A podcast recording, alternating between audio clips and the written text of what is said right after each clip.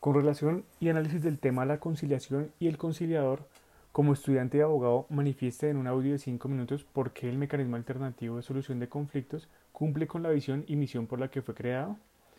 Para efectos de dar respuesta a esta pregunta es necesario aclarar lo siguiente. En primer lugar, el mecanismo alternativo de solución de conflictos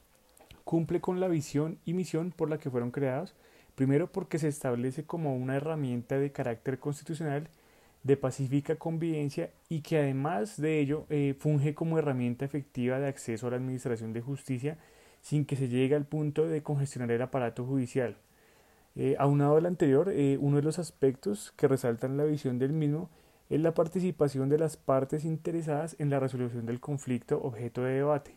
Recordemos que las partes, si bien son elementos esenciales, también es necesario que eh, la visión del mismo sea eh, llevada por cuenta del conciliador, quien es el, quien va a atender la diligencia realmente al, al final. Obviamente eh, está vigilado y regulado por instituciones públicas que también hacen parte del sistema de conciliación y a su vez vigilado por el Ministerio de Justicia y del Derecho. La misión como pilar de la, de la conciliación en Colombia tiene que ver además con la garantía a los interesados de los derechos fundamentales, primero de acceso a la administración de justicia, eh, resolución de conflictos de manera extrajudicial, el lo cual está previsto en la Carta Política, y eh, también sin dejar de lado la descongestión de los despachos judiciales. La idea es garantizar, sin importar en qué área, del derecho eh, se dé la debida aplicación, como lo son en la materia de familia, en civil, en materia comercial, en materia penal también, laboral y en la parte de lo, contencioso, sino que también eh, dichas áreas están reguladas por sus propios estatutos normativos vigentes. A su vez, eh, otro aspecto fundamental es la participación del abogado en formación, en este caso el estudiante consultorio jurídico, en su calidad de conciliador, quien también debe garantizar la función de sujeto imparcial con facultades de mediador a través de un diálogo para llegar a una resolución amigable y justa que culmine, con el,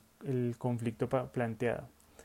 Precisamente la normatividad a la que nos referimos establece la característica del, conciliador, siendo este eh, pues un abogado en ejercicio, eh, un estudiante de consultorio jurídico o un notario público de conformidad con las provisiones de la Ley 640 del 2001. En ese orden tenemos que el concepto de conciliador tiene un objetivo específico que fundamenta la misión propia como son la sensibilidad de las personas que van a ser parte del conflicto, eh, el objetivo también o visión o misión de restablecer la comunicación como herramienta clave para la decisión que se lleva, que es la resolución del problema como tal, y evitar eh, a través de ello una disputa mediante un acuerdo extrajudicial. Eh, en ese sentido, es claro que el conciliador debe tener una visión eh, como sujeto de capacidad de guiar a las partes que discrepan sobre un asunto en específico. Eh, uno de los aspectos fundamentales también son que eh, esta conciliación se debe realizar a través de la tolerancia y la paciencia y que le permita comprender con respeto el comportamiento de cada una de las partes frente a la materia objeto de debate. Ello con el fin de establecer propuestas que ponderadas conlleven a un arreglo definitivo y siempre y cuando tenga que ver de manera equitativa en las eh, condiciones fácticas del problema objeto de debate. Eh, si bien esas condiciones eh, son necesarias para establecer una posible solución, también es importante resaltar que ante todo se deben amparar las garantías fundamentales y también las garantías mínimas de cada uno de los participantes. Pues si bien la idea es que se llegue a una solución amigable eh, o a una resolución de un conflicto de manera equitativa, no se pueden eh, transgredir eh, dentro del marco jurídico y económico del conflicto derechos mínimos de las partes que concurren al mismo.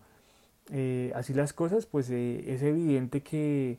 la misión del, del, del, conciliador, sea el abogado en ejercicio, sea el notario, o sea, en este caso que es en el que nos compete el